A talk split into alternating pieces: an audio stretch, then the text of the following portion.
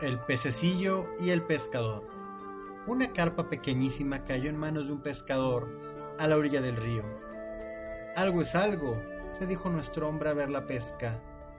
Ya no me quedaré sin cena, la pondré en el cesto. El infeliz pececillo quiso defenderse. ¿Para qué me quieres? Ni medio bocado tienes en mí. Déjame crecer. Me pescarás entonces y me comprará a un buen precio alguno de tus parroquianos.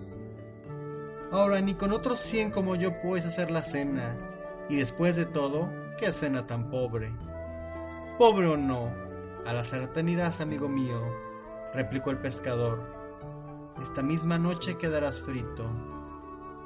Más vale pájaro en mano que cien volando.